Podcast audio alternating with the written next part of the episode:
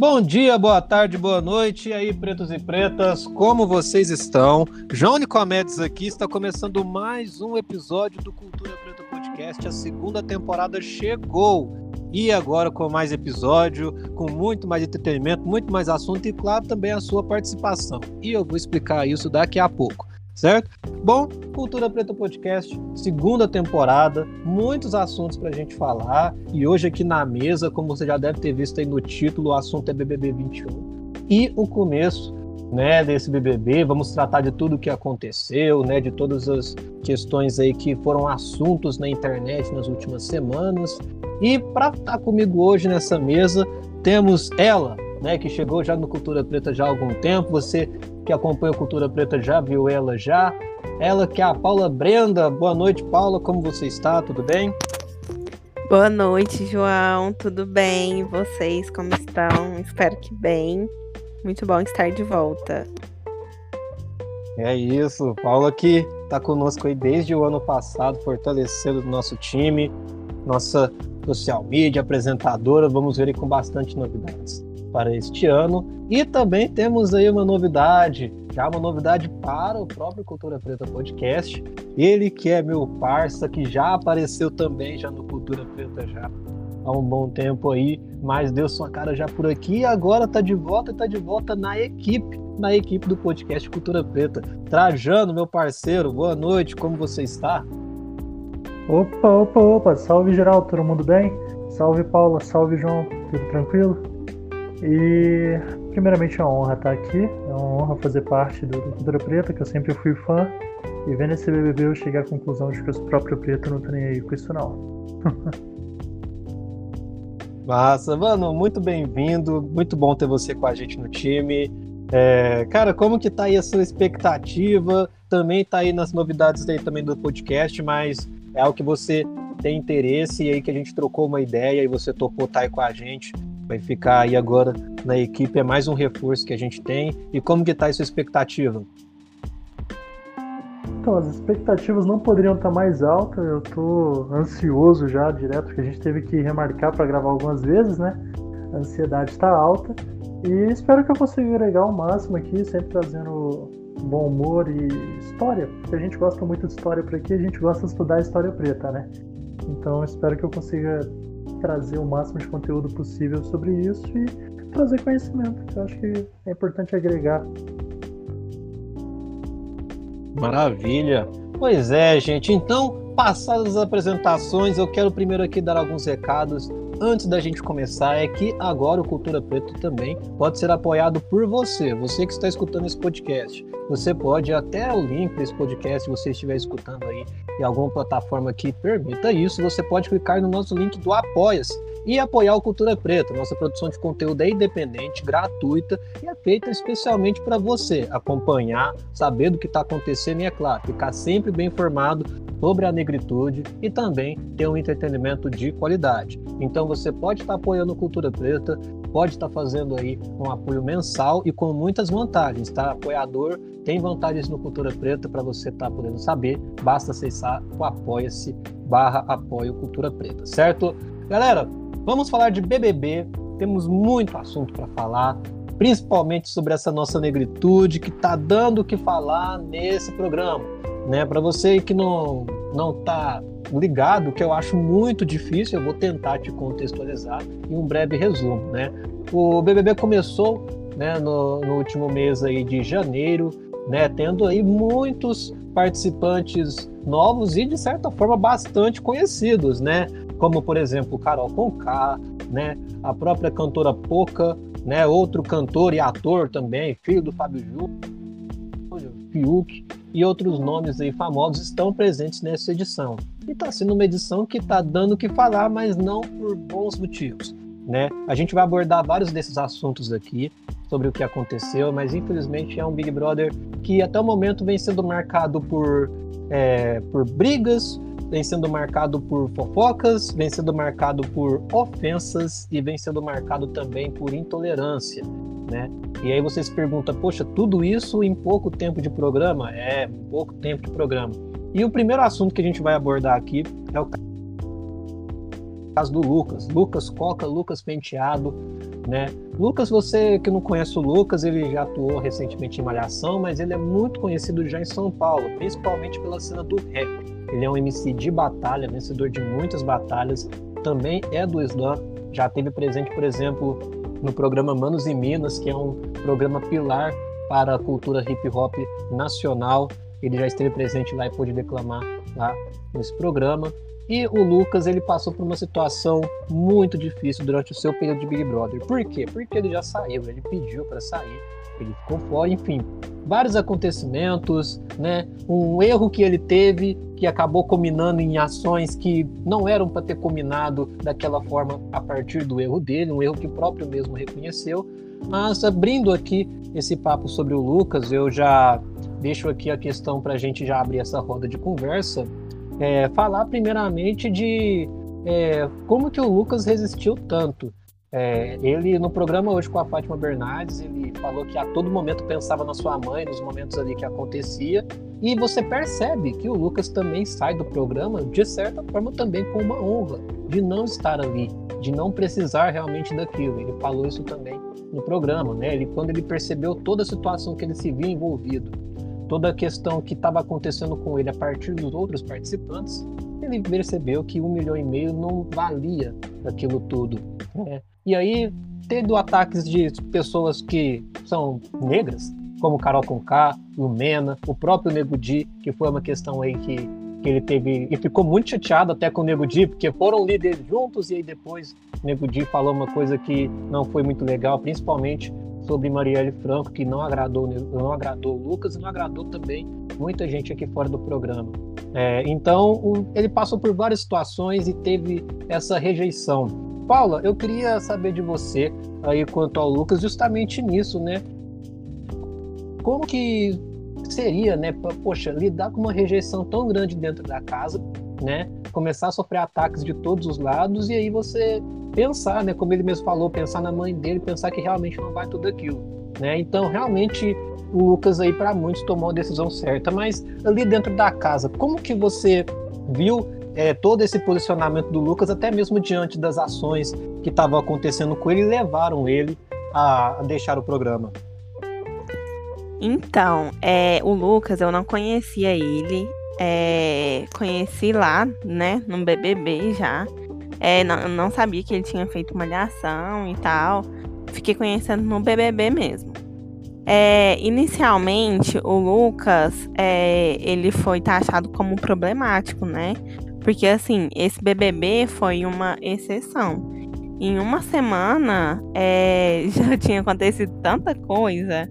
Ele já tinha brigado com metade da casa, praticamente. É, ele não brigou com poucas pessoas lá. Só que como ele brigou com a maioria, né? E o pessoal comprou é, a briga, né? É, as dores das outras das pessoas que elas tinham mais afinidade. Aquilo foi ficando muito pesado. E tão pesado que às vezes as pessoas assim nem lembravam o que de fato que ele tinha feito para gerar toda aquela mágoa, sabe? aquela coisa ruim, aquele clima pesado que tá a casa, né? É, então eu acho que assim, é, no começo ele fez atitudes, eu até tinha postado no meu Instagram. Ele é, fez algumas coisas que de fato não foram legais, mas todo mundo é humano, todo mundo erra. E assim, o hate em cima dele foi muito grande. É, são coisas que ali dentro da casa a gente não faz com ninguém, gente. Nem com uma pessoa que faz mal pra gente. A gente deixa a pessoa. Fala pra pessoa não comer na mesma mesa, sabe? Grita com a pessoa. Faz agressão psicológica mesmo. Isso, nada que a pessoa te faça é te dar essa, né, essa liberdade, essa autorização para você tratar uma pessoa como a Carol tratou o Lucas, por exemplo, entendeu? Ou como a Lumena trata as outras pessoas. Nada que ele fizesse seria tão. Pra você ver, no BBB, nos outros BBBs, teve gente que fez muito, muito pior. É, tipo assim, fez coisas absurdas. E. Gente, o hate não foi nem. Não, não chegou aos pés desse. Desse distrato que ele viveu no BBB. Verdade. E Entende? E assim, por que será, né? Que, cara, foi tão. Foi realmente pesado, né? As pessoas. Porque tem BBB que a gente sente e a gente gosta de, de assistir. E aí, esse a gente sente vai te dando aquela angústia, sabe? Meu Deus, como que pode uma pessoa tratar uma pessoa assim, né? E ninguém estender a mão. Eu ficava assim. É... Nossa, eu ficava indignada, porque como que as pessoas ouviam e viam aquelas cenas e não se pronunciavam, sabe? E não falava assim, oh, não faz isso. Tipo assim, não, não falava nada. Não falava, não, não, não estendia a mão de fato. Isso me deixou muito. É, mu nossa, muito confusa. E eu falei assim, gente, não tem condição. E teve outra coisa também. É, que além disso tudo, é, as pessoas que mais deveriam estar ali do lado, né? Ter dado a mão, igual você falou, o Nego Dil Projota. Que ele chegou pro Projota e falou que ele era muito fã do Projota, né? E teve aquele caso todo pro, pro, pro Projota depois fazer deboche da cara do menino. Tipo, gente, esse BBB foi muito pesado. Então eu acho que assim, no começo, em uma semana de BBB, ele tinha arrumado briga com metade da, do pessoal e assim, briga com convivência normal. É, mesmo se ele quisesse ter arrumado, nada, nada do que ele fizesse seria motivo para ele passar tudo que ele passou. Essa é a minha opinião. Trajano? Então, caso do Lucas é complicado, né? Porque o Lucas, ele. Ele. Eu vejo que, tipo, apesar do Lucas ele claramente não ser um garoto, ele tem muito um posicionamento de, de meninão, sabe? Ele é um meninão, ele não tem a, a, maldade do jogo. Não é que ele não seja maduro. Ele é maduro, mas ele não tem a maldade, né? E às vezes tem um pouco da maldade, embora a maldade não seja uma coisa boa, a maldade é um pouco necessária. Ele entrou naquela de.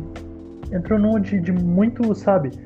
Vamos, vamos fazer diferente, é, é os pretos se unindo. Só que, igual eu falei no início do, do episódio, os próprios pretos não estão nem aí com isso não. E eu acho que a minha decepção maior não partiu nem, nem da Carol com K. Da Carol, ok, eu, eu fiquei bem decepcionado, mas partiu do Projota, porque várias vezes eu me peguei pensando, e se fosse eu no lugar do Lucas, sabe? De você. De você ter um ídolo, você ter uma proximidade com o seu ídolo, porque levando em conta que o projeto explodiu em 2010, 2010 provavelmente o Lucas ainda era um garoto. Então é um ídolo de infância, né? Você tem ali aquele ídolo de, de infância e quando você conhece o cara, tudo que o cara faz é te diminuir, é te humilhar, é te censurar, é te ignorar. E isso cria, cria hematomas que não, não voltam atrás, né? Sem contar também que ele era amigo da Carol Conká aqui fora, já tinha foto dos dois no Instagram, eles tinham uma certa proximidade. Então você vê o seu ídolo e um amigo que você tem do lado de fora do jogo dando paulada em você o tempo todo, quando na verdade você tá ali. Hum, tipo, eu tinha muita impressão de que ele entrou mais para se divertir do que para ganhar um milhão. Ele ia ganhar um milhão sendo ele, para construir a casa da mãe dele e tudo mais. Mas eu tenho a impressão de que ele tava mais para se divertir, sabe? E é complicado. Partes complicadas do episódio, por exemplo, é quando você vê que ele teve que almoçar sozinho e depois de um tempo, quando ele já tinha pedido desculpa, quando quando já tinha passado um tempo, tava o pessoal todo reunido na cozinha, ele chegou para entrar no assunto do pessoal, o pessoal levantou e foi embora, porque isso de comer sozinho, isso de, de você chegar e o pessoal meio que ir embora, quando você é criança e quando você é preto, você passa por isso. Sabe? É um momento que você acaba sendo isolado se você tem um Black Power, ou, ou se você é diferente do, da maioria, se você é fora do padrão, você passa por isso. E era esperado que pelo menos o Projota e a Carol, a Lumena, que é psicóloga, né? O Dick, que gosta de mostrar tanto que é negão, não, não seguissem esse mesmo caminho. E é muito triste ver eles fazendo o mesmo. Até mesmo, por exemplo, o Projota, o Projota zoando o Lucas depois do Lucas participar de uma batalha de rima, dizendo que foi muito melhor. Ok, mas ali ninguém tava querendo ganhar, todo mundo tava querendo se divertir, né? Então eu acho que é uma situação muito triste e para mim me aponta ver ele na Fátima Bernardes dizendo que não queria que não queria falar sobre Projota e Carol Conká me faz pensar fortemente de que já deve ter um processo sendo aberto contra eles. E na verdade já tem, né? Isso já foi confirmado pelo próprio advogado do Lucas, né? Agora que no momento até informativo, essa informação ela, ela veio recentemente, né? Existia assim, uma possibilidade. É algo que propriamente a administração ali do perfil do Lucas, as pessoas ali próximas já tinham essa visão de que cabia sim né, entrar com processo contra a Carol Conká e realmente isso vai ser feito. Né? É, não falaram do Nego do Projota ou de outras pessoas né, do programa, falaram especificamente da Carol Conká. Né? A Carol ela chegou, inclusive, a pedir desculpas para o Lucas, né? isso de fato aconteceu. Né? Porém, gente, é, desculpas elas não apagam o que foi feito. Né? O que foi feito está feito tudo aconteceu, foi gravado, foi filmado, né? E de fato o Lucas vai sim entrar com um processo contra a Carol Conká de maneira civil e de maneira penal, porque é realmente abuso psicológico é crime. Inclusive é uma das pautas que a gente vai adotar. E antes da gente entrar na próxima pauta, eu queria falar para vocês que a loja online do Cultura Preta está aberta, tá certo? Nós estamos já vendendo as camisetas, tem vários modelos disponíveis, as camisas da maioria no valor de R$ 49,99. Se você está escutando esse podcast e você se interessou por essa camisa, aqui na descrição vai ter um código para você ganhar 10% de desconto. Então, coloque o código, faça suas compras e ande bem vestido e com a mensagem bem da hora com aí o Cultura Preta, com seus modelos, seus modelos de camisa disponíveis.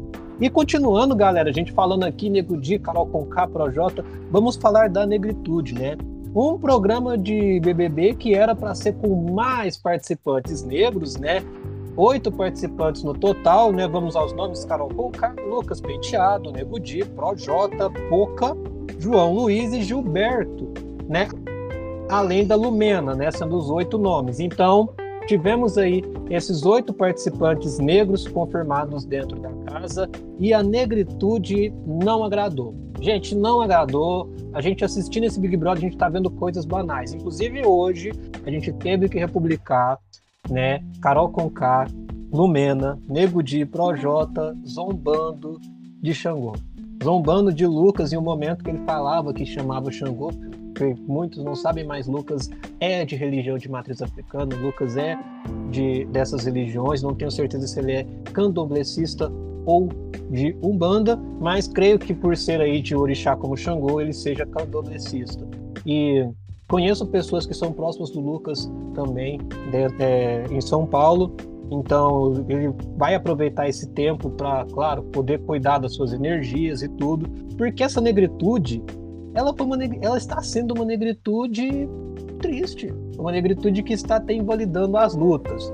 Né? Eu queria falar de alguns nomes específicos dessa negritude, porque, claro, não são todos. Eu descarto, obviamente, Gilberto, tem também esquecido o nome dela, Camila de Lucas, Camila de Lucas, descarto também João Luiz e não descarto o resto.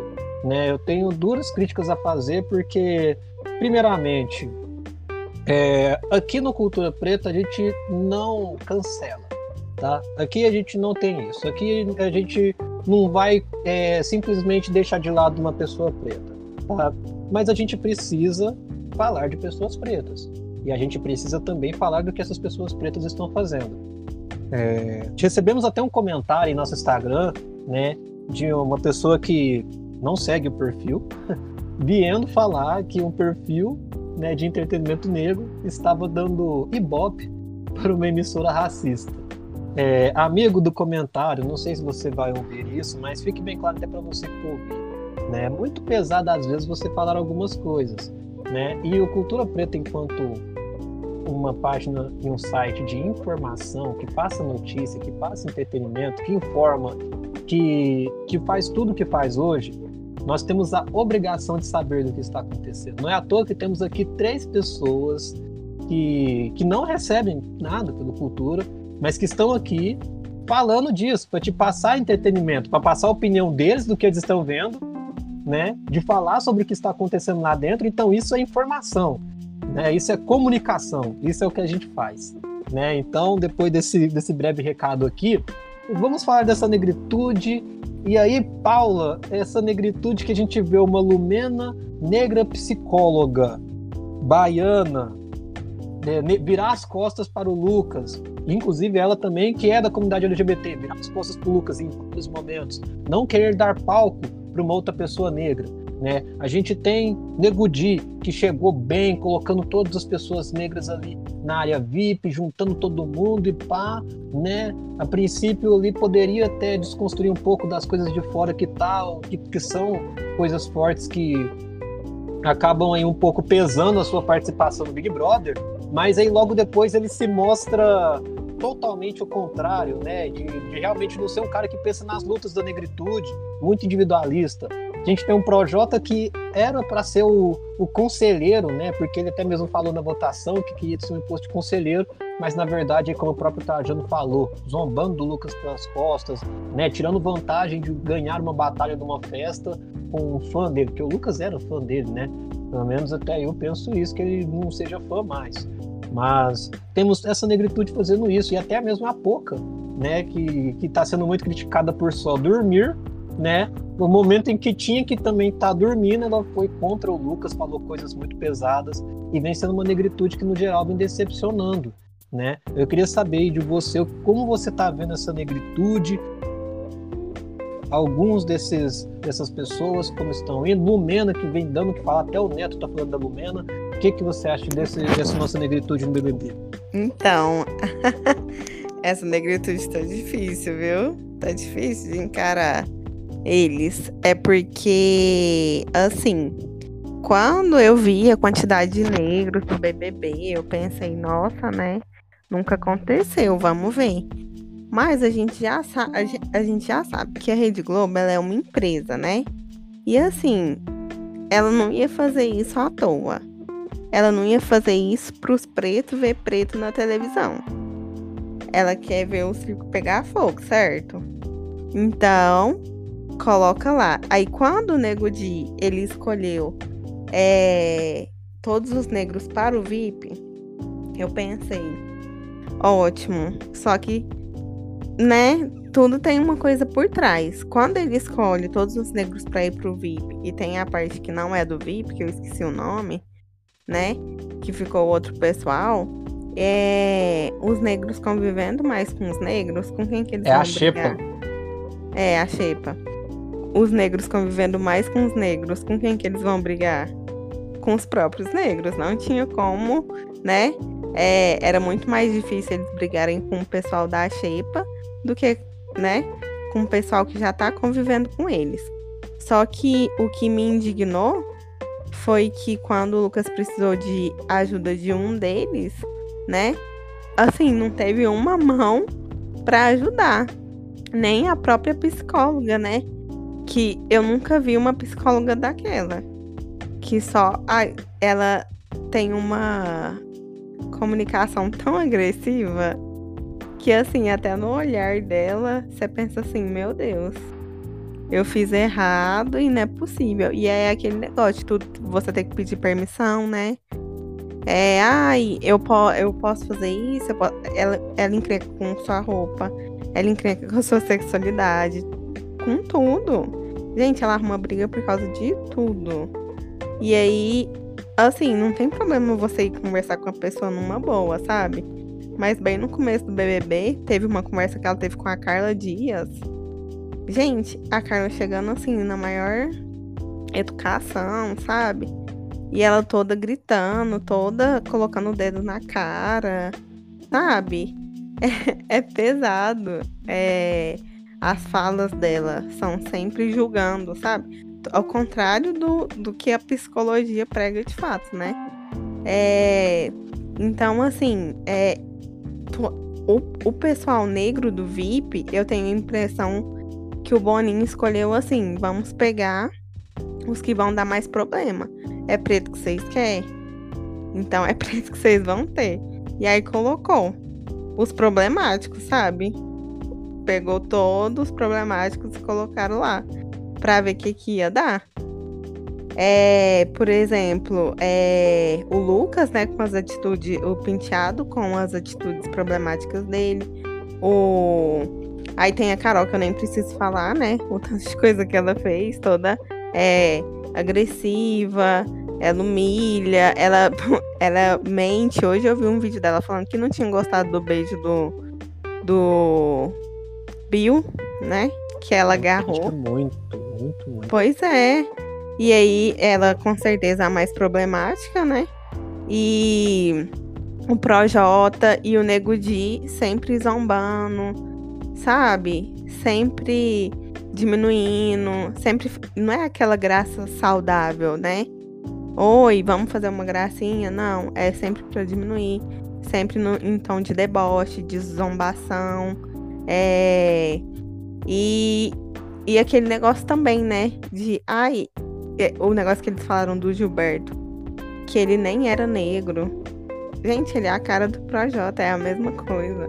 Mesmo tom que o Projota, o Projota fala cor. aquilo, né? É, e como assim, sério, cara? Não é porque, entendeu? É muito, gente. E aí, a Camila de Lucas ainda, pra, pra mim, é, ela é uma incógnita, porque é, quando vazou aquele áudio lá do Boninho falando com o Projota, não sei se vocês viram. É, depois que o Lucas saiu já, ou um pouco antes do Lucas sair, não lembro. Que ele falando que ele não tá lá para passar essas coisas, para ficar com medo. Porque ele falando que até tinha uma faca escondido, né? E a Camila também, eu acho que, eu não, se eu não me engano, ela ajudou a esconder, ou ela escondeu. E aí, é, na, no, eu sigo ela, né? No Instagram dela, postaram que ela é, ficou ajudando ele, pedindo para que ele não desistisse, né? Não desiste, chora e tal. E aí, no final, quando eles dão notícia que agora são só 18 participantes, que ele tinha saído, eu, se eu não me engano, foi ela e a Poca que comemoraram, sabe? Tipo, Exatamente. aliviadas. E ela falou assim: gente, isso foi bom. Que esse menino tava acabando com a nossa saúde mental. Gente, como assim? Como que. Sendo que ele, ele brigou uma vez com a Camila. Como que ele tava, sabe? É uma coisa assim, que eles transformaram. Tudo bem que lá os nervos estão à flor da pele. Mas, cara, não tem um mês de BBB, ué. Não tem um mês, você entende isso? É muito pouco tempo para falar que uma briga é. E assim, não brigou, foi uma vez com ela, nem com as amigas dela não foi, né? Porque ela fica mais próximo da. da daquele lá que é o geógrafo, que eu esqueci o nome. O João e Luiz. da Carla Dias. Isso, e da Carla Dias. E aí, assim, não brigou nem foi com eles, diretamente, né? Uma vez foi com a Camila, que ela falou: Ah, você vai ver quem é. é você vai ver quem é Camila de Lucas agora e tal. Numa das primeiras festas. E no BBB foi só isso, não teve mais nada. Como que ele tá acabando com a saúde mental dele, sabe? Quem acabou foi eles. A, o, foi o Lucas com a saúde mental deles. Ou eles que acabaram com a saúde mental do Lucas? Aí ela ainda é uma incógnita para mim, a Camila. Pois é, né? Uma grande pergunta aí que talvez depois eles podem se fazer bem, né? Quando eles saírem, verem tudo que aconteceu, tudo que foi feito, aí eles vão pensar, realmente fomos nós que tivemos a nossa saúde atacada ou foi o Lucas, né? Porque até então eles estão lá ainda, né? Até então, para eles Sim. estão lá, estão tudo bem. É, é então... e até quando o Thiago foi, deu aquela bronca neles, né? Depois que o Lucas saiu, que a, a Lumena começou a chorar muito, né? Tipo assim, um choro desesperado de que a gente não sabe se realmente caiu a ficha. É, ou se realmente caiu, era uma viu? cena. Eu acho que caiu, acho que caiu porque ela, ela percebeu ali, né? Na, na hora que o Thiago falou for play, acho que ela percebeu ali a questão de realmente. Porque o Lucas, um dia, na festa que ele saiu, ele falou: me dá uma ajuda, eu quero um conselho, olhando no olho dela, e ela nem olhava para ele. Eu acho que foi um arrependimento de coração. Você acha que, que foi também, Paulo, Trajano? Falem aí. Ah, eu sinceramente não sei. Mas eu espero que sim, né? Antes tarde do que nunca. Eu sou obrigado a discordar da maioria e, olha, sinceramente para mim não teve arrependimento. Não teve arrependimento por parte da Lumena, né? Porque ela fez aquela cena chorando. E como já diria o bom Yuri Marçal, não me comove o choro de gente ruim. Porque ela fez aquela cena de, de chorar e que não sei o que e não falar nada. E depois ela não se abriu com ninguém na casa e disse: Putz, acho que eu realmente passei do limite, eu acho que eu errei o passo. Ela não falou nada, ela chorou ali, acabou o choro e seguiu o baile, né? E. Então, Bom, foi mais pela bronca mesmo, foi mais pelo toque do Thiago, né? É mais para parecer que.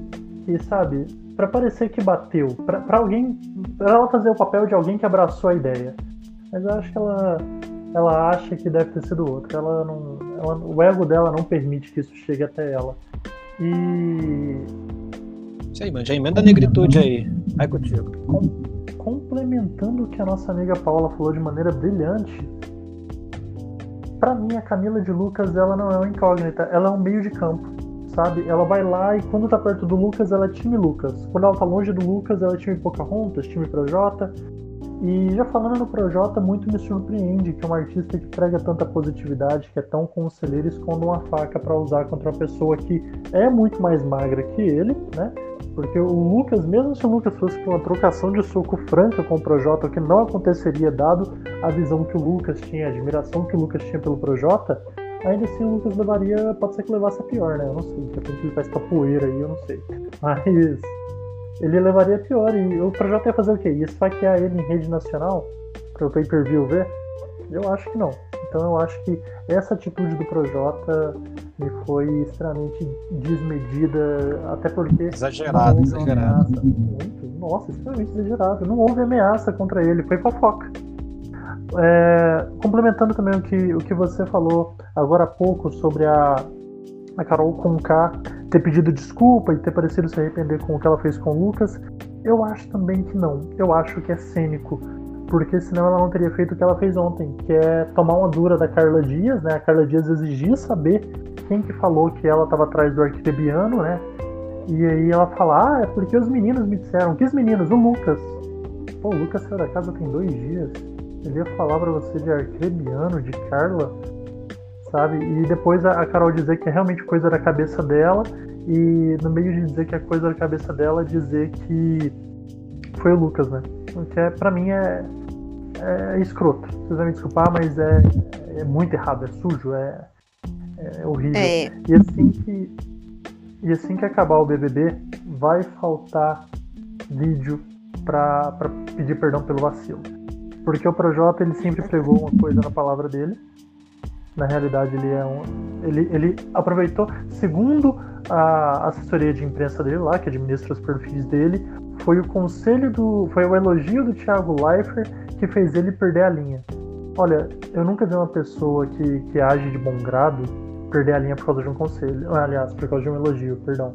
A pessoa que ela tá agindo conforme a conduta dela, ela recebe um elogio, o elogio passa direto. Ela fala, ah, tô fazendo o normal, o mínimo que eu faço. E continua fazendo o bem, sabe?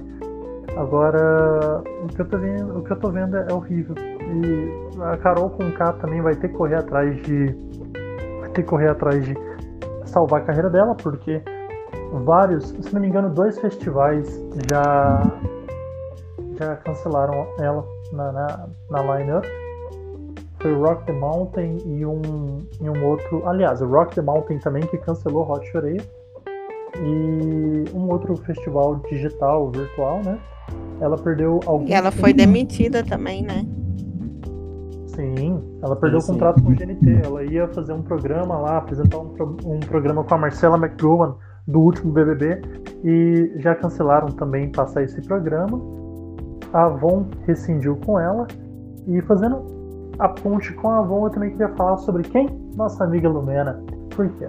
Na primeira semana teve aquele evento da Avon e, e aí os rapazes se vestiram de mulher e tudo mais, aquela, aquela brincadeira, né, entre aspas, e ela problematizou.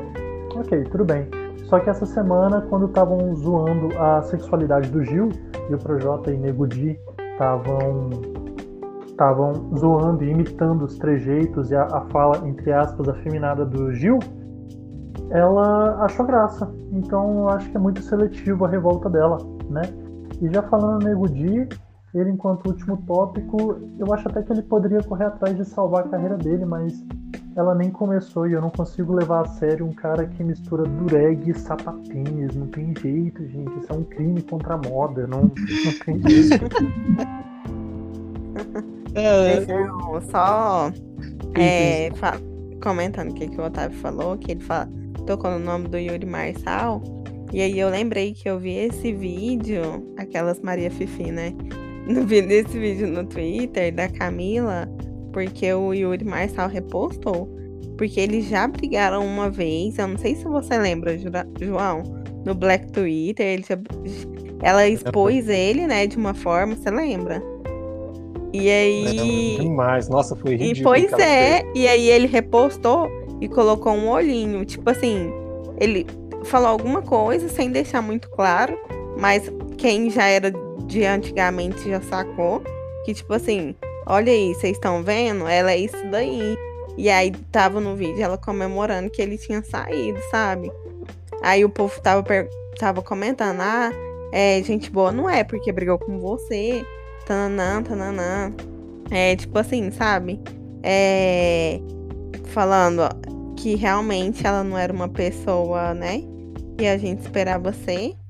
Que a gente imaginava, porque parece que ela já brigou com algumas pessoas, né?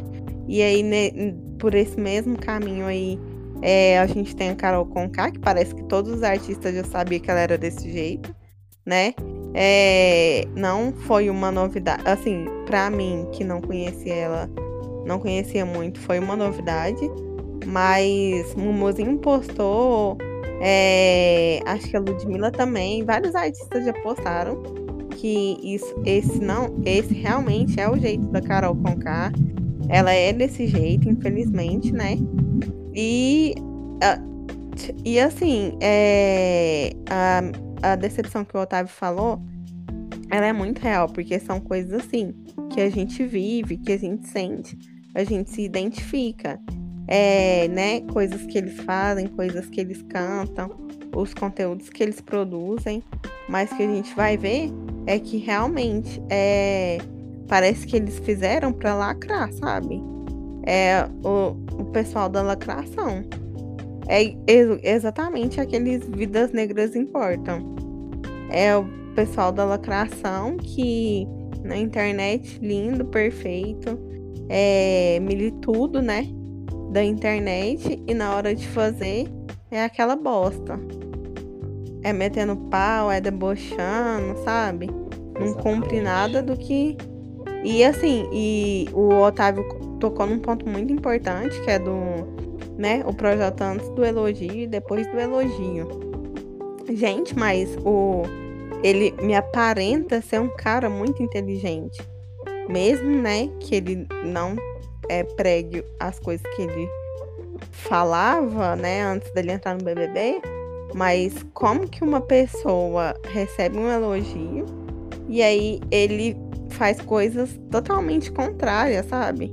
O Thiago elogiou pela mão que ele estendeu, pelo conselho que ele deu, pela conversa que ele teve e como que ele começou a fazer coisas contrárias a partir disso. Você tem que ter, ser, ser inteligente, ué. Você tá valendo um milhão e meio de reais. E ele começando a fazer coisas contrárias. Só que antes do BBB, ele já era amigo da Carol Conká. Então você vê, né? Boa coisa não é. Então você já podia imaginar aí. Ou ele ia jogar muito bem, ou alguma hora ia cair. E é isso que tá acontecendo. Exatamente, isso que tá acontecendo e de forma frequente, né? Uh, eu, eu, acho incrível isso, eu nunca vi isso, ser, ser elogiado e você né, começar a fazer o contrário daquilo que você está fazendo, né? Tipo assim, não, estou fazendo certo demais, né? Vou começar a agir diferente porque hum, talvez não seja isso. Mas me impressiona muito, principalmente Carol Conká e, e Projota, porque é, Trajano também faz rap, sabe o que é escrever, sabe o que é escrever rap, conhece a história do, do rap e do hip hop. E uma vez eu escutei de um MC aqui mesmo em Uberlândia, uma conversa com vários outros MCs estavam presentes no, no dia Vine, Andréa Félix, RJ, Organismo Rap, vários nomes da cena do hip hop de Uberlândia que já fizeram sucesso não só aqui em Uberlândia, mas no Brasil inteiro, como por exemplo a Andrea Félix com Original C. E eu escutei a seguinte frase: o rap tá só ele social. Então, você, quando você escreve um rap, quando você ouve um rap, você ouve a realidade. Você ouve o que está acontecendo. Você ouve vivências, né? Quando você pega capítulo 4, versículo 12, quando você pega grupos como 509E, que para quem não sabe, 509E era a cela onde estavam os membros do 509E. Quando você pega Racionais MCs, Facção Central, Realidade Cruel, Atitude Feminina e vários outros nomes, esses nomes cantam a realidade, esses nomes cantam o que, que acontece. Projota e Conká também cantavam isso quando eles começaram, né? Quem nunca ouviu a rezadeira do Projota, né? Que todo moleque aí se identifica, que caía no mundo louco aí, né? E a rezadeira tava em casa, né? Ou até mesmo a Carol Conká cantando músicas de abertura de malhação, cantando para você ser quem você quiser ser, para você ter sua liberdade, para você viver, né? E fora suas, suas letras empoderadas, né? Como letras aí da que ela tem nos seus álbuns, desde lá do Bato Freak de 2013, né? Ela que surgiu um pouco depois do Projota, né? O Projota bem falado como o Trajano surge ali em 2010, né? O Projota vem da, da safra que do hip hop muito boa, né? Emicida, Rashid, é, Carol de Souza, e vários outros, Stephanie, eram nomes que estavam surgindo ali nessa época. E agora trazendo aqui uma curiosidade para vocês, né? Eu acompanho uma MC que também é de Curitiba, onde surgiu a Carol Conká. A Carol Conká, para quem não sabe, ela é de Curitiba. E a Carol Conká, ela surgiu ali em Curitiba, né, na cena underground de, de Curitiba, e ela surge paralelo com outro nome também, muito forte lá em Curitiba, chamada outra Carol, né? Essa Carol de Souza, também com K, mas essa é a de Souza. Né? A Carol de Souza também surge. As duas, inclusive, vêm para São Paulo em um período parecido né, para poder estar tá fazendo aí as suas produções. Inclusive a Carol Conká, para quem não sabe, ela já fez parte da, do Laboratório Fantasma, né? Ela, é, Flora Matos, mas essa conversa nós deixamos para um outro podcast, porque é um baita assunto também que a gente pode trazer aqui. Mas enfim, essas pessoas surgiram, né? E eu falo para vocês um pouco dessa, dessa construção de onde eles vieram, porque isso é importante.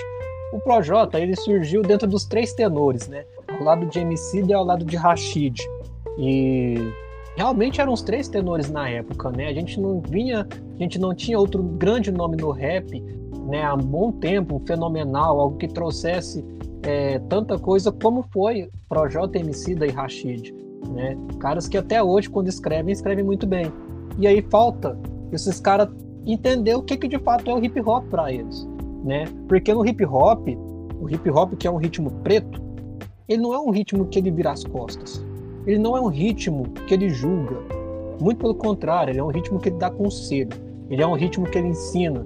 Ele é um ritmo que ele mostra para as pessoas o que está acontecendo de verdade, né? E aí quando a gente tem as batalhas de rima, que foi onde o Lucas despontou pro rap, é onde os moleque que às vezes não tem interesse nenhum em várias fitas, é onde eles encontram ali uma parada que eles podem gostar, uma parada que eles pensam, nossa, vou raciocinar para fazer a rima mais foda que isso e aquilo, entendeu? E, e, não sabe como que isso impacta, né?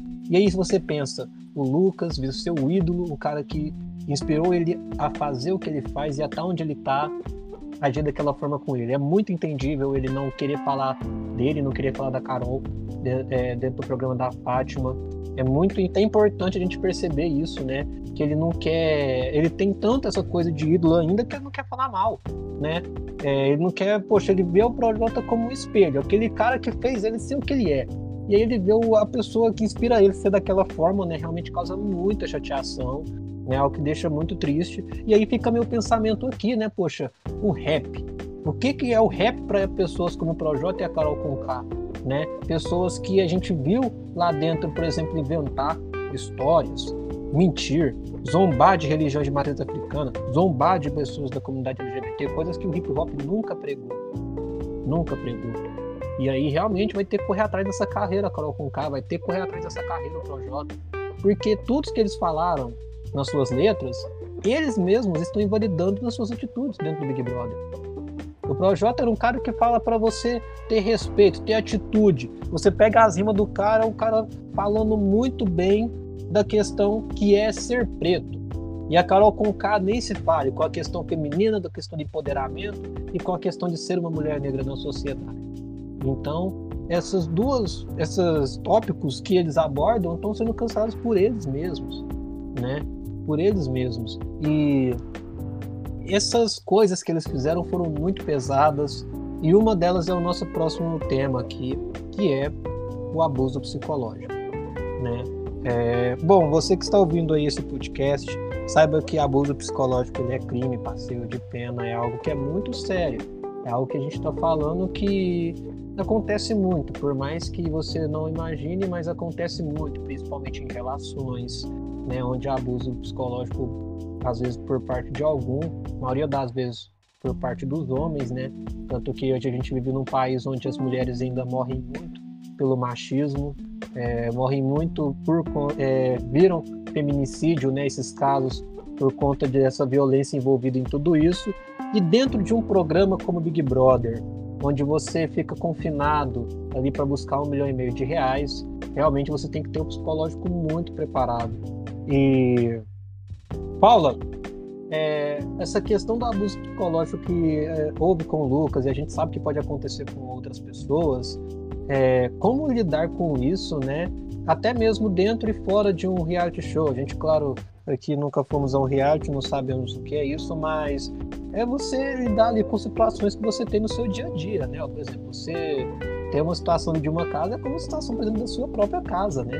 né? Então, essa questão de abuso psicológico é algo muito sério, algo muito é, pertinente que a gente precisa discutir. E eu queria saber aí a sua visão de, disso dentro e fora aí do BBB. Muito importante esse ponto que você tocou, João, porque é, principalmente o fora do BBB, né? Porque quando a pessoa sofre esses abusos psicológicos, né? Essa violência psicológica, quando a saúde mental já não, já não tá lá essas coisas, igual do Lucas, é, ele simplesmente pegou e saiu da casa, né? Que é um reality show, ele pode ir para sua casa, para, né, para sua casa onde que tá sua família, receber amor, receber carinho. E nem sempre isso acontece aqui de fora, né? Porque aqui não é uma casa que a pessoa vai sair. Aqui é pior, quando ela às vezes vê que ela não vai aguentar, ela pode cometer um suicídio, né? E tirar a própria vida. Então, é uma coisa muito delicada de se falar. É coisa que, assim, não, não é coisa que às vezes nem a família consegue ajudar, sabe? Nem os amigos, são coisas de profissionais mesmos. É mesmo psicólogo, psiquiatra, de tratamento mesmo psicológico, né? Pra, pra pessoa se manter firme, né?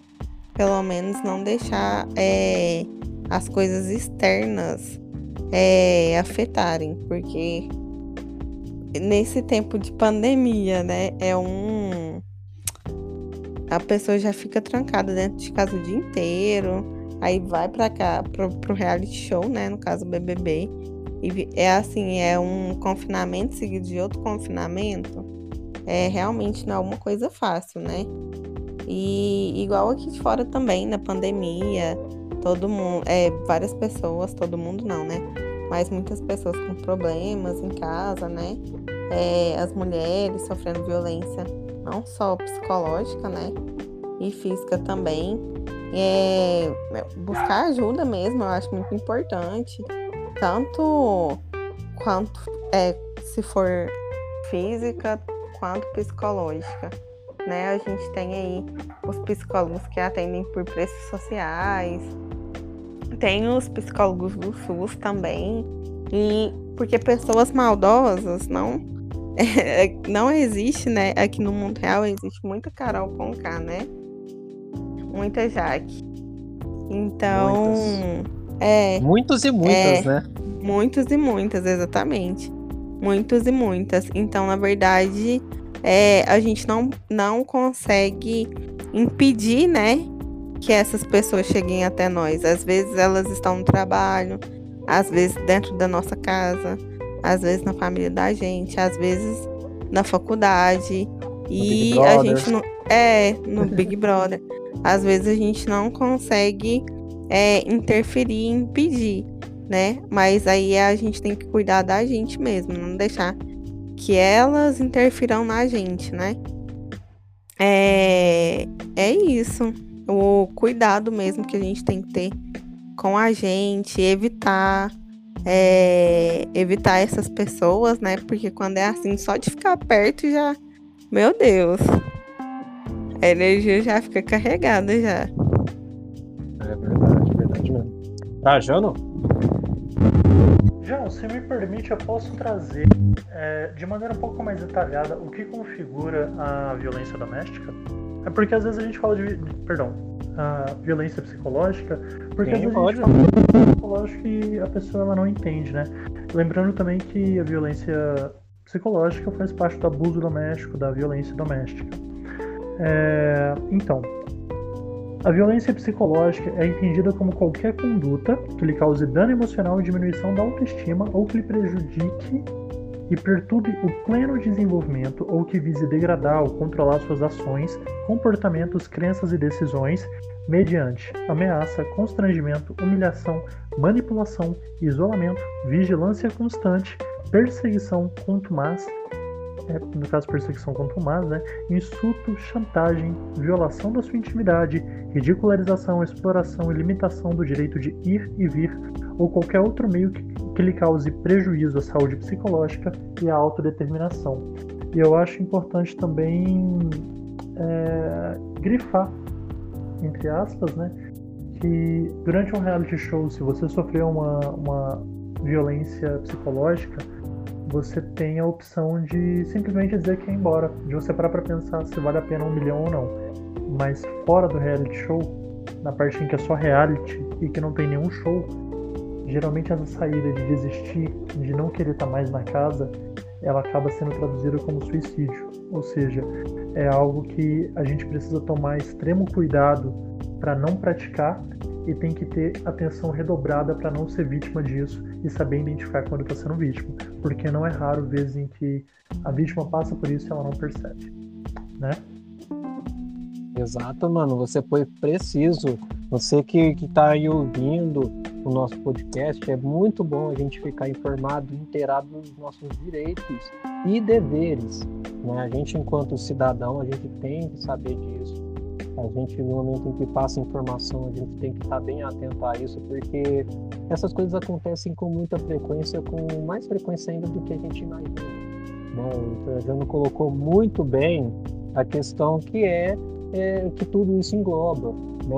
então não pense que você, por exemplo, quando é, você fala do bullying, né? Quando é você criança, você é o bullying, né?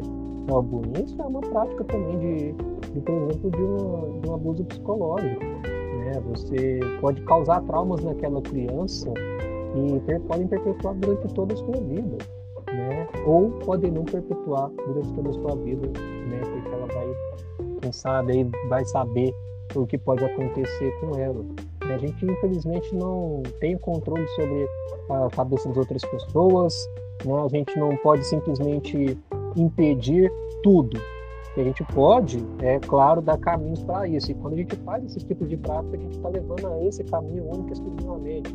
É um caminho de problemas, é um caminho que vai acarretar, sim, consequências. Né? Essa, essa consequência que foi pro, pro Lucas foi ele deixar de ver o reality foi ele deixar de viver uma coisa que eu, apesar de não de pensar, poxa, eu nunca me inscreveria para o Big Brother, não teria esse saco para, por exemplo, passar por uma seleção.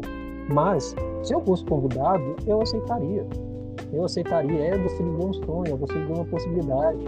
Para nós que estamos na comunicação, é um ótimo momento, é o momento de você ser conhecido, é o momento de você pode é, entrar dentro de algo que pode abrir inúmeras portas para você, como abriu para vários outros participantes. Quantas pessoas não participaram do Big Brother e hoje, através das oportunidades e da visibilidade que o programa deu, elas não conseguem trabalhar, por exemplo, nos seus empregos, não conseguem aí, é, conquistar espaços em lugares que antes não conseguiam. Então, o Big Brother pro Lucas era muito isso. Né? Eu tinha minha torcida declarada por ele muito por identificar com ele, é é um ano mais novo que eu, então a gente viveu a mesma época de muita coisa. O Projota, por um momento, eu fui muito fã do Projota, depois eu não, não escutei mais tanto ele. Enfim, não tenho nada contra ele, é, é, não tenho nada contra nenhuma pessoa negra de Big Brother, tenho contra o que eles estão fazendo.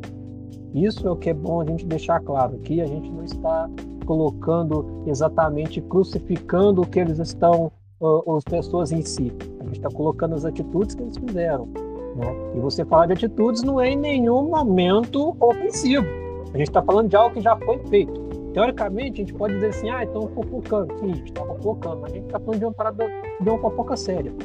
Né? Uma fofoca onde tivemos um abuso psicológico, que é um crime, onde a gente teve humilhações, a gente teve falsidade, e tudo, e tudo isso em três semanas dentro de uma casa. Então, como a Paula falou no próprio início do, do podcast, é um Big Brother que destoa de completamente todos os outros. Nunca em três semanas tinha acontecido tanta coisa como aconteceu nesse Big Brother.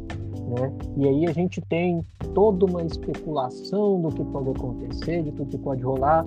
Hoje, inclusive, é dia de eliminação, uma eliminação muito chave. Né? É uma eliminação que tem aí no paredão Gil, temos. É, me ajudem a lembrar os nomes. É o Gilberto. Quem mais? Gilberto Arcrebiano e Juliette no paredão. Isso. Gilberto Arcrebiano, Bill e Juliette, né? E a gente sabe o porquê que isso pode influenciar muito o jogo e o porquê que a gente tem que acompanhar isso, né? É, o Bill já tem um claro desejo da própria família dele de ele sair. Ele hoje teve uma fala muito importante que cabe dentro dessa questão da abuso psicológico aqui, que ele falou o seguinte: lá fora eu era anônimo e agora estou passando por tudo isso. Eu vivia bem. Né? O preço de você entrar no Big Brother, né? Acho que foi isso que ele quis colocar ali, né? E, e aí você percebe que o psicológico do cara está completamente abalado, né? O que, que é você ser uma pessoa não conhecida, uma pessoa, como ele mesmo disse, anônima, né? Uma pessoa que era só mais um, né? Não é uma pessoa que é conhecida e agora ele é um cara extremamente conhecido, né? Três semanas dentro de um reality show já é suficiente para você ficar bem conhecido e né, as suas atitudes entram em xeque, as pessoas falam porque é isso que as pessoas fazem, as pessoas falam, né? Cabe da gente filtrar isso ou não. E o Bill se mostrou muito abalado psicologicamente, né? Já deixou claro que quer sair, a própria família do Bill dever sua saída. Né? E como a saída dele, que provavelmente pode vir a acontecer, né, a gente tem aí é, uma, um, uma semana seguinte né, de Big Brother que pode acontecer muita coisa. E antes da gente até passar para essa nossa última pauta, queria comentar com vocês quem vocês acham que sai e como isso pode influenciar no jogo. Paula? João, eu quero só comentar uma coisa aqui antes. É, quem eu acho que sai e tal, né? É, quando você fala assim, eu não tenho nada contra os negros que estão lá, é, eu tenho contra o que eles faz, estão fazendo, né? Ou fizeram. É, isso é muito importante, porque com a questão do cancelamento e tudo mais, o pessoal, ele, eles estão pegando assim, tudo é, sabe? É, como que eu poderia dizer? Na. Ai, gente, como é que é a palavra? Eu esqueci. Mas, Meio tipo que assim. Tudo vira motivo, né? É, tudo vira motivo e é uma coisa assim, a inflexibilidade, sabe? Tem que ser daquele. É, ele fez isso, então ele errado, cancelado ele, ele foi exatamente o que eu imaginava, então ok, vou torcer para ele. E as coisas não são assim, a gente é um jogo, mas são um jogo, é um jogo de pessoas, sabe? São pessoas que estão ali. Não tem como a pessoa ser 100% com, cumprir com as suas expectativas que você tem nela. Ainda mais as pessoas famosas, né? É, que a gente já conhecia antes, que a gente já tinha uma mentalidade, que, que a gente pensava, nosso projeto deve ser assim. Assim, uma pessoa que é desconhecida, a gente já não tem esse tanto de expectativa, né? é uma pessoa que você nunca viu, você não conhece, então você não tem. Nossa, ela deve ser assim agora o Projota, pelas coisas que ele fala, falava, né? Pelas coisas que ele canta. Então você já imagina um caminho, ó, ele vai seguir esse caminho. Só que não, ele não vai seguir. Porque na verdade o que ele canta não é o que ele prega. Só que essa importância de você falar, não tem nada contra, né? Porque recentemente teve é, vários vários hates nos filhos das pessoas que estavam lá, né? Que estão lá, na verdade. O filho da Carol Conká, que fez, né, uma publicação falando que, gente, para, por favor, o que, que ele tem a ver com isso, né? É, e agora eu acabei de ver também que a filha do Projota, gente, ela nem fala que ela teve que sof ela sofreu ameaça, a mãe teve que fazer boletim de ocorrência porque sofreu ameaça de morte. Gente, você mexer com um filho de uma é pessoa, triste. isso é muito sério. É, é triste, é triste. sério, é assustador. Eles não têm culpa nenhuma do que os pais deles é... Nenhuma pessoa, nem a mãe do Bill, ninguém, gente, ninguém. Isso é, é, é, é eles mesmos. Se, se, se, pô, se você que tá, tá, escutando esse podcast, meu, se você acha que, que isso é da hora, ah, vamos lá atacar, vamos ofender, mano, não faz não, isso. Não, é. Simplesmente. E outra, eu acho, João, que isso é muito. Ui. Eu acho que isso é muito do, do ser humano mesmo, sabe? Porque o ser, é, a gente que é humano, a gente dá muita atenção para as coisas ruins. Se você, por exemplo, rouba uma coisa hoje e faz uma coisa muito boa hoje, é claro que você vai ser lembrado por fazer a coisa ruim, né? Não por fazer a coisa boa. Então a gente sempre é, ai, é, nossa, igual. Eu acho que nunca o BBB foi tão falado igual esse ano. Porque, como se diz, gente, às vezes eu nem quero falar de BBB. As pessoas do meu trabalho falam de BBB. Eu entro no Instagram BBB, o Twitter todo dia no BBB. E o Twitter sempre foi, mas o Instagram do jeito que tá, não era. É, as pessoas te obrigam, sabe? a ver, você tá vendo o que, que tá acontecendo? E nunca o BBB foi tão pesado. Essa é a prova de que realmente a gente dá é, o valor que a gente devia dar nas coisas boas, né? Que deveria valorizar. Não, a gente dá nas coisas ruins. Porque, por exemplo, se tivesse. É, se tivesse vários pretos lá fazendo muita coisa boa, você acha que a gente ia estar tá fazendo esse podcast? Exatamente, né? Fica aí a reflexão, entendeu? É isso. Mas e aí, quem sai hoje e como que você vê aí o programa diante de, dessa possível saída, de quem vai sair, quem vai seguir aí? Eu, eu, o Bill, né? Ui, tá meio chiando, parece. O Bill, né? Ele, por causa da porque, porque a Juliette e o Gilberto fa fariam parte do quarteto, né? Que é com a Sara e com o Lucas. Aí o Lucas saiu, então é, fica a torcida do Gilberto e da Juliette contra a dele. Por isso que eu acho que ele sai. Massa. Trajano? Olha, eu não sei quem sai, mas eu sei que eu estou na torcida para o Arcrebiano. Não é que nome difícil, né, gente? Pelo amor de Deus. Eu estou na torcida para que o Bill saia, porque ele até então estava fazendo o jogo, né? E é muito fácil você querer mudar a sua tática de jogo e querer mudar o lado que você tá quando a água bate na bunda, né? Então eu acho que o Arcrebiano deve sair, porque o Gil e a Juliette vão ser finalistas. Né? Na minha visão, se eles continuarem mantendo o bom jogo e a boa visão que eles estão tendo, vão vencer. Um vai ser finalista, o outro vai ser semifinalista. Estou torcendo para o Gil vencer. E é isso, né? Até porque, mas independente de quem saia hoje, a gente entra num problema. Por quê? Todos os três que estão que estão no paredão hoje, eles são oponentes diretos dos quatro, né? Do, do Projota, Carol, Lumena e Negudi. Então qualquer um que saia, seja o Gil, a Juliette ou o Bill, o pessoalzinho ali, eles vão ter a mesma leitura de jogo e não vai mudar. Eles vão dizer, ah, a casa, a casa está certa, o público está do nosso lado, independente de quem saia. Seja o Bill saindo porque ele supostamente magoou a Carol Conká, quando na verdade ele não fez nada, né? Ele foi vítima da situação. Seja o Bill saindo porque ele também rivalizou diretamente com a Carol Conká, ou a Juliette saindo porque ela foi pega para Cristo desde o primeiro dia, da primeira semana, né? Independente de quem sair, vai ter a mesma leitura de jogo. Eles vão achar que estão arrasando e que estão muito bem. O que faz o próximo paredão, se Deus quiser, ter pelo menos três dos quatro que estão aí manipulando mais a situação toda a favor deles, né? Exatamente, né? Agora continuidade do jogo ter direta influência desse paredão, né? Porque a gente vendo cenários, por exemplo, a menor de possibilidade de todas, Carla saiu. É, a Carla saiu não, o Gilberto saiu, que eu acho que é a menor de todas. Né? A gente vai ter Juliette e Bill no jogo, que vão com certeza se aliar e aliar com outros contra né, a turminha é, que está causando. Sendo o Bill que sai, é uma saída, na, meu, na minha visão, muito boa, porque você abre alas para o trio poder ficar tranquilo, né? o trio se alivia.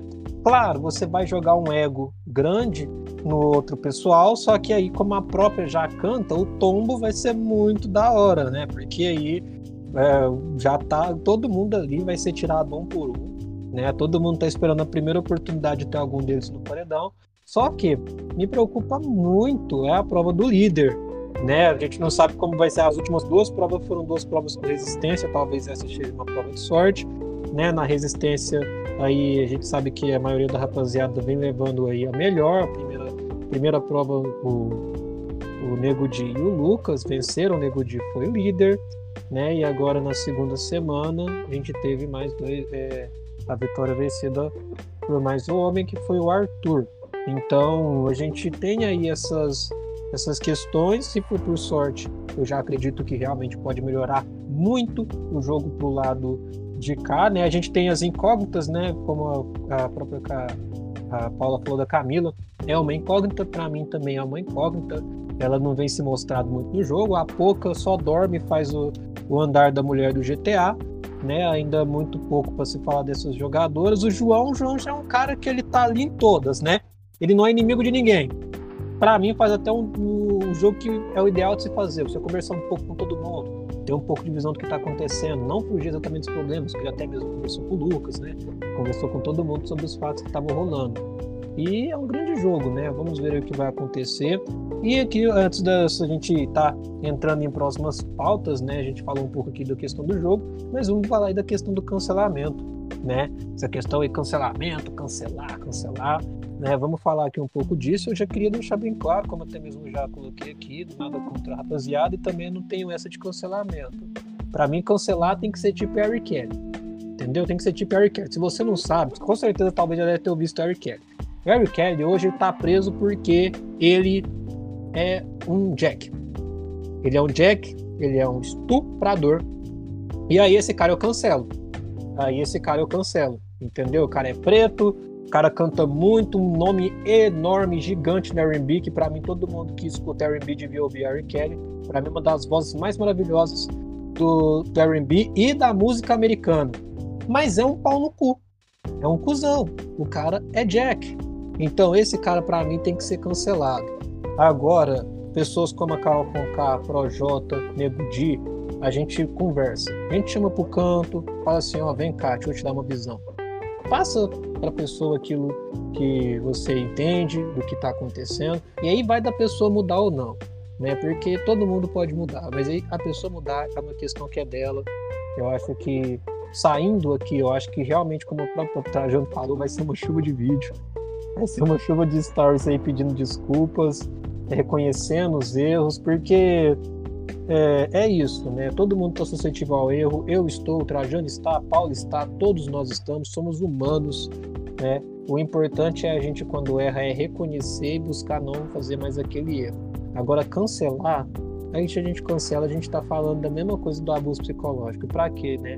Isso. Melhor puxar, conversar, para a pessoa não fazer novamente. Agora, se for o caso aí, como o Eric é da vida, cadeia neles e poucas ideias, né? Na favela a gente sabe o que, que acontece com o Jack e Talaria, né? O bagulho é mais embaixo, né? Mas falando aqui dentro das leis, é, é algo que para mim é assim, né? Para mim, para a gente cancelar, a gente cancela dessa forma, né? Se a pessoa tá tão errada a ponto, dê para ela o que ela merece. No caso da Kelly, é cadeia nele por mim até o último dia de vida dele. Paula.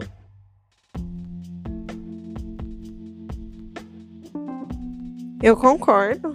É que a gente não pode fazer isso, né? Ainda mais em tempos que a gente prega tanta empatia, né? Tanto respeito. É, e a saúde mental aí, num dos assuntos mais falados nos últimos tempos. É, a gente não pode ser, é, né? Se colocar no, no, papel de julgador e, e falar quem tá certo. É, que fulano tá 100% certo, fulano tá 100% errado, não. Ele pode ser que ele esteja certo, mas uma hora ele vai errar, todo mundo erra. Ninguém, como eu falei, ninguém vai suprir suas expectativas de santo, né? Ou de pessoa perfeita, porque não existe. Então, se for assim, tô, ao ver, né, de cada um, todo mundo vai ser cancelado, porque ninguém vai fazer com o esperado aí perfeitamente, 100%, né? Também não sou a favor. E é isso. Trajano? Cancelamento é complicado, né? Eu acho que a cultura do cancelamento ela é um negócio que começou com boas intenções, mas com o tempo foi se desvirtuando e virou um monstro aí que engole todo mundo. E acho que é importante a gente cancelar o cancelamento pelo seguinte. O João, de dois meses atrás, a Paula, de dois meses atrás, não é a Paula de hoje, não é o João de hoje. E com certeza não são o João e a Paula de daqui dois meses. Então eu vou cancelar o João daqui 4, 4 5 anos por causa de um vacilo que ele cometeu há 10 anos atrás as pessoas mudam, elas melhoram, elas evoluem. Eu acho que é importante a gente pautar nisso, sabe? A gente olhar e dizer, putz, mas fulano pode ter mudado, fulano pode ter melhorado. Ou se você for um R. Da vida, cadeia, né? Não, aí você vai ter que mudar de uma maneira diferente, onde o filho chora e a mãe não vê. Mas a gente espera que não tenha que, que ser tão, tão drástico. E falando em R. Kelly, eu só queria fazer um adendo aqui que é o seguinte: caso você tenha ficado curioso com a história do R. Kelly, você não conheça tanto, queira ver mais sobre, o Netflix tem um documentário, é só ir lá na plataforma vermelha que faz tadam e procurar, que tem um documentário chamado Sobrevivi ou Sobrevivendo R. Kelly, se escreve R.K.E.L.L.Y. Parece ser bem interessante, ainda não vi, mas já está na minha lista. Com certeza, realmente está lá disponível né? Assistam, é muito importante. Pela carreira da Rick eu acho que é importante sim todo mundo saber quem é um cara como este, porque querendo ou não, ele já emplacou músicas e com certeza foram trilhas sonoras de grandes casais, né? Mas infelizmente é uma pessoa, né, que fez o que fez. E a gente caminhando por último aqui, né? Vamos falar aí do, dos últimos campeões do, do BBB, é isso mesmo, Trajano? Sim, vamos falar sobre isso, que eu separei conteúdo para isso. Se me permite, eu vou ter um momento, o meu momento de palestrinha aqui e vou, eu vou trazer isso para pauta. Por quê? É, então, Paula, João, vocês sabem me informar nos últimos. Atualmente a gente está na, na edição de número 21 do BBB. Vocês sabem me informar quantos negros já venceram o, o BBB? Eu acho que. Uma. Ué, pra mim foi uma também. É uma? Não, no caso, uma não, duas, desculpa. É a Thelma e a. E a Cida, né? Não, não, não, não. É, então, a Cida Moraes realmente ela venceu o BBB, venceu o BBB de número 4. A Mara Viana venceu o BBB de número 6. A Monique Nunes Isso. BBB de número 16, a Gleice Damasceno venceu o número 18 e a Thelma Regina de Assis, se eu não me engano, acho que o nome dela é essa. Vamos chamar só de Thelma aqui para ficar menos complicado. Mas é, tá certo, tá certo. Agora, olha só que interessante, não tem nenhum homem aí, né? Homem preto, então. Aliás, não tem nenhum homem preto aqui, né? Interessante. Só que eu quero trazer a discussão um pouco mais profunda. Eu quero trazer sobre o que aconteceu com cada um. João, você tem um conhecimento do que houve com a Cida depois que ela ganhou o BBB? Cara, eu, eu vi que ela passou por muitas tretas né, com a grana e que teve muitas questões que ela perdeu a grana, né? Ela realmente perdeu a grana, ficou inclusive até sem lugar onde morar. É, mano. Um muito tenso que rolou com ela. Então, eu poderia dar uma resumida da seguinte forma: no ano de 2004, ela venceu, né? E ela viu a vida dela mudar de 0 a 100, porque ela passou de empregada doméstica a milionária. E naquela época, 2004, você ganhava um milhão, que era o prêmio na época, hoje em dia é um milhão e meio. Um milhão era muito dinheiro, porque aquele salário ele liberava menos, se não me engano, ele era menos de 400 reais, correto, João? Não chegava nem a 500 reais em 2004. Então, mas a vida dela não foi tão simples assim, que ela venceu e tudo acabou bem, porque ela enfrentou uma série de problemas que levaram todo o dinheiro dela. Por exemplo, assim que ela saiu, ela foi processada por um ex-namorado que exigia metade do prêmio. O cara não conseguiu o que queria, mas fez a, a, a Cida gastar o equivalente a 10% do dinheiro que ela havia conquistado no programa com advogado. No final, ela conseguiu ajudar a família, comprou dois imóveis na, na região ali de Mangaratiba, no Rio de Janeiro, e hoje em dia ela ainda trabalha e vive da renda dos aluguéis desses imóveis. Agora a próxima, Maraviana. Vocês se lembram dela? Pouquíssimo. Ela venceu em 2006 e levou um milhão, um milhão de reais e ela foi de ex-enfermeira e indo na contramão da Cida, ela conseguiu multiplicar o dinheiro. Hoje em dia a fortuna dela ultrapassa 7 milhões de reais aí, o que é dinheiro pra caramba, dá pra fazer muita coisa. Maria. E, gente, por quê? Primeiramente ela investiu uma boa casa para si e depois em uma pousada em Porto Seguro, na Bahia. E aos poucos a renda do próprio negócio permitiu que ela ampliasse a empresa e a Mara também montou um projeto social onde ajuda crianças carentes. Contudo, a maior mudança foi com relação à qualidade de vida da filha dela, que é vítima de uma lesão cerebral. Depois do reality, a Mara investiu em tratamentos para que a garota voltasse a andar. Monique Nunes, vocês se lembram dela? Não lembro. Paula, você lembra de alguma dessas aí, além da, da Cida? Eu lembro da Monique. Eu lembro da Monique. Paula, você sabe o que que a Monique arrumou com o dinheiro dela depois que ela venceu? Fez? Não, não sei. Você ficaria com surpresa se eu te dissesse que ela não fez absolutamente nada e que não mexeu até hoje em um real do prêmio. Caralho. Vai, credo, aí. Não precisou, né? Atualmente ela é goiana, né? E ela ganha vida com postagem na rede social. Ela é influencer e ela chega a receber 150 mil reais com esse tipo de publicidade. Inclusive, outra fonte de renda da, da Monique é um aplicativo com conteúdo exclusivo para os fãs. Eu acredito que deva ser um OnlyFans ou alguma coisa assim. É, é, é, é, é isso mesmo. É, a do BBB 18, Gleice Damasceno. Você se lembra dela?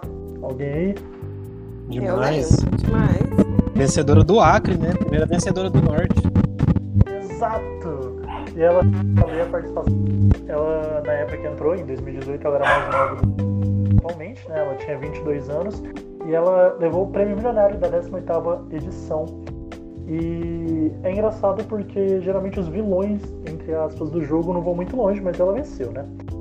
E olha que ela venceu em cima do Ka- Quasar, eu não sei bem o nome dele, eu sei que é um cara que veio da numa região Isso. também com Médio.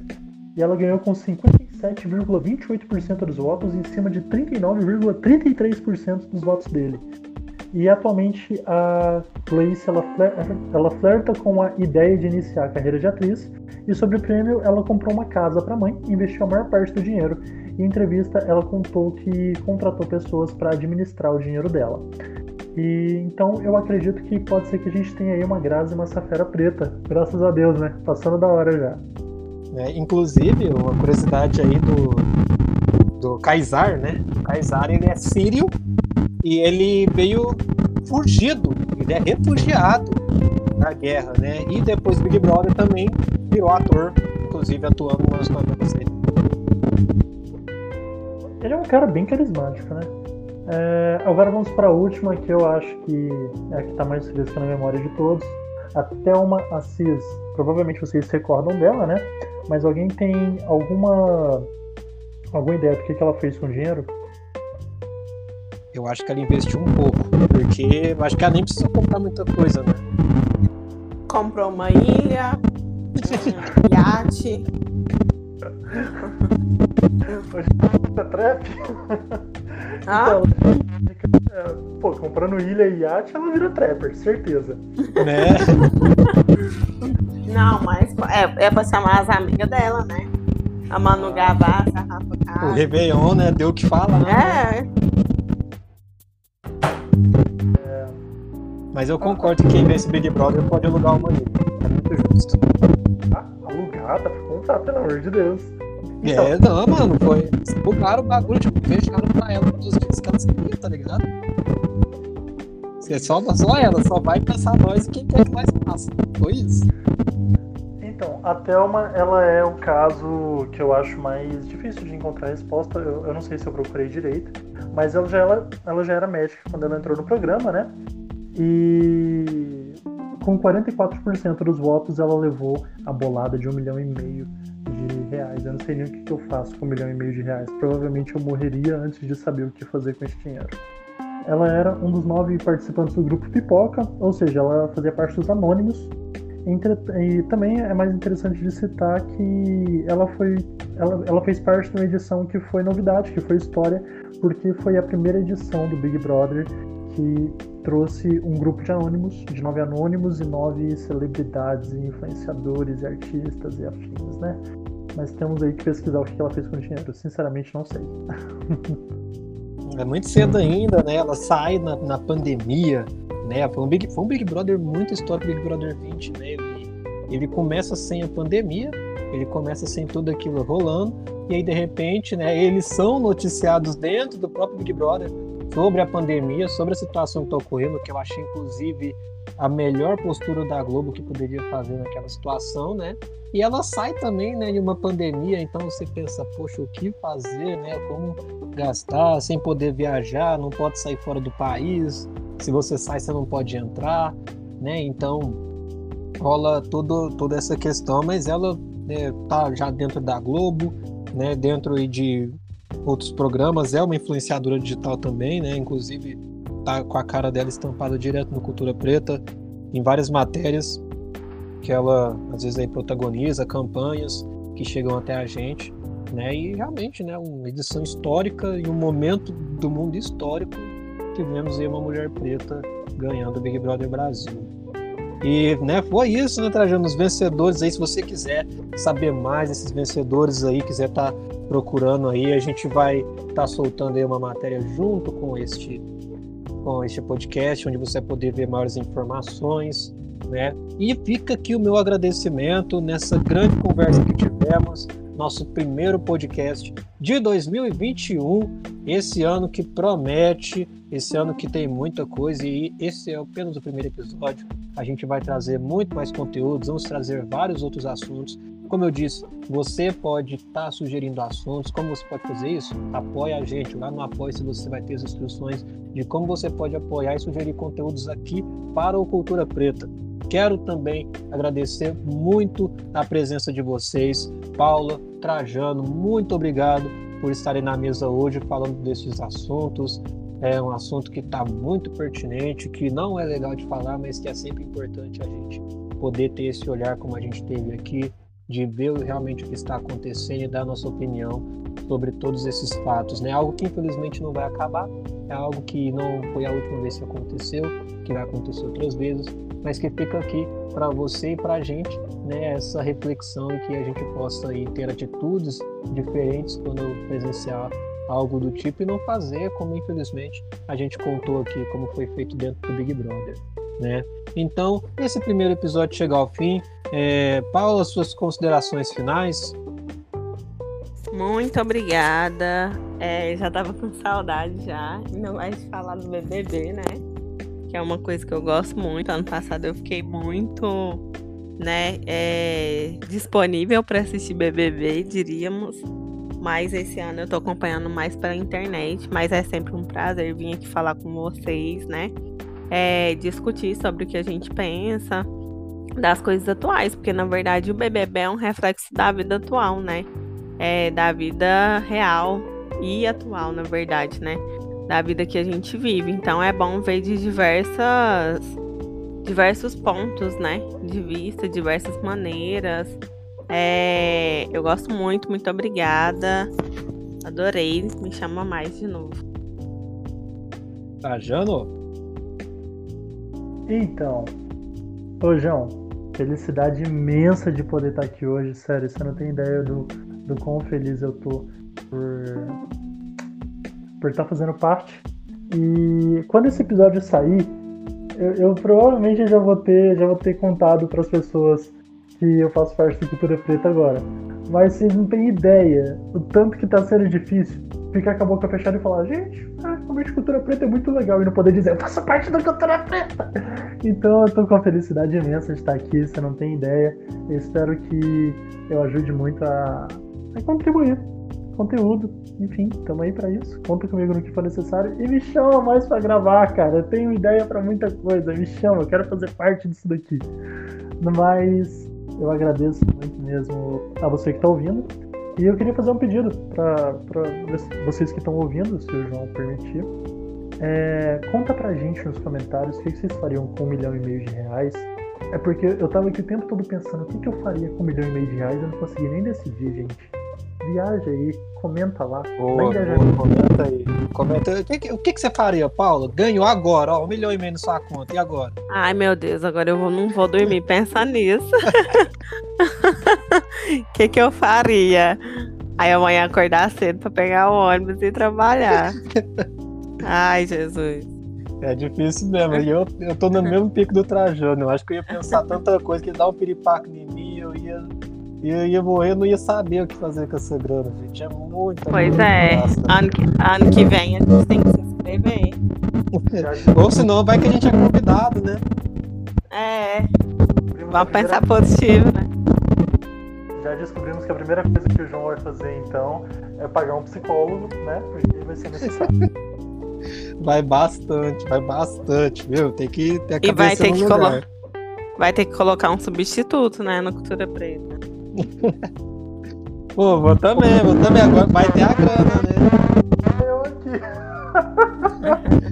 sim, sim, não, mas vamos, vamos investir bastante. Claro que penso um milhão e meio pra gente seria muito bom, seria melhor ainda, que aí a gente teria um incentivo muito maior, né? Um incentivo que enche o bolso para poder é. produzir conteúdo, né? A gente põe o pau na, na mesa, né? É, e é a hora que você pode, né? Bate pau uhum. na mesa e fala, é isso mesmo. Mas é isso. Então, gente, a gente falou aqui e a gente vai querer saber de vocês também, como o Trajano falou. Comentem aí o que você faria com um milhão e meio de reais na conta. Mano, é grana demais, hein? Que isso. E, poxa, não vá deixar aí de seguir o Cultura Preta nas redes sociais. Segue a gente em todas as redes sociais, arroba Cultura Preta. Tem o meu perfil também, arroba Comércio. Paula, qual é o seu arroba aí pro pessoal te seguir? Arroba Paula Brenda B. Isso, Trajano? No Instagram é Trajanudo, é só você pensar que eu tenho 2 metros de altura e que eu sou trajanudo. Então é um cara muito grande, é um Trajanudo. Na foto eu tô de costa. Eu tô de costa pra câmera olhando pro mar. É isso. E no Twitter você consegue me encontrar como oficial Moses MC. Eu tô sempre comentando BBB, fazendo piadinha de tudo, ou só falando alguma coisa aleatória. Me segue lá, me chama na DM, vamos trocar ideia, vamos conversar, porque eu tô bem sozinho lá, sem amigo nenhum. Assim, tem, tem quatro amigos me seguindo lá. É isso. É isso aí, galera. Sigam a gente nas redes sociais, vai estar tá tudo aqui embaixo, tá? Todos os arrobas para vocês estarem seguindo e estarem acompanhando.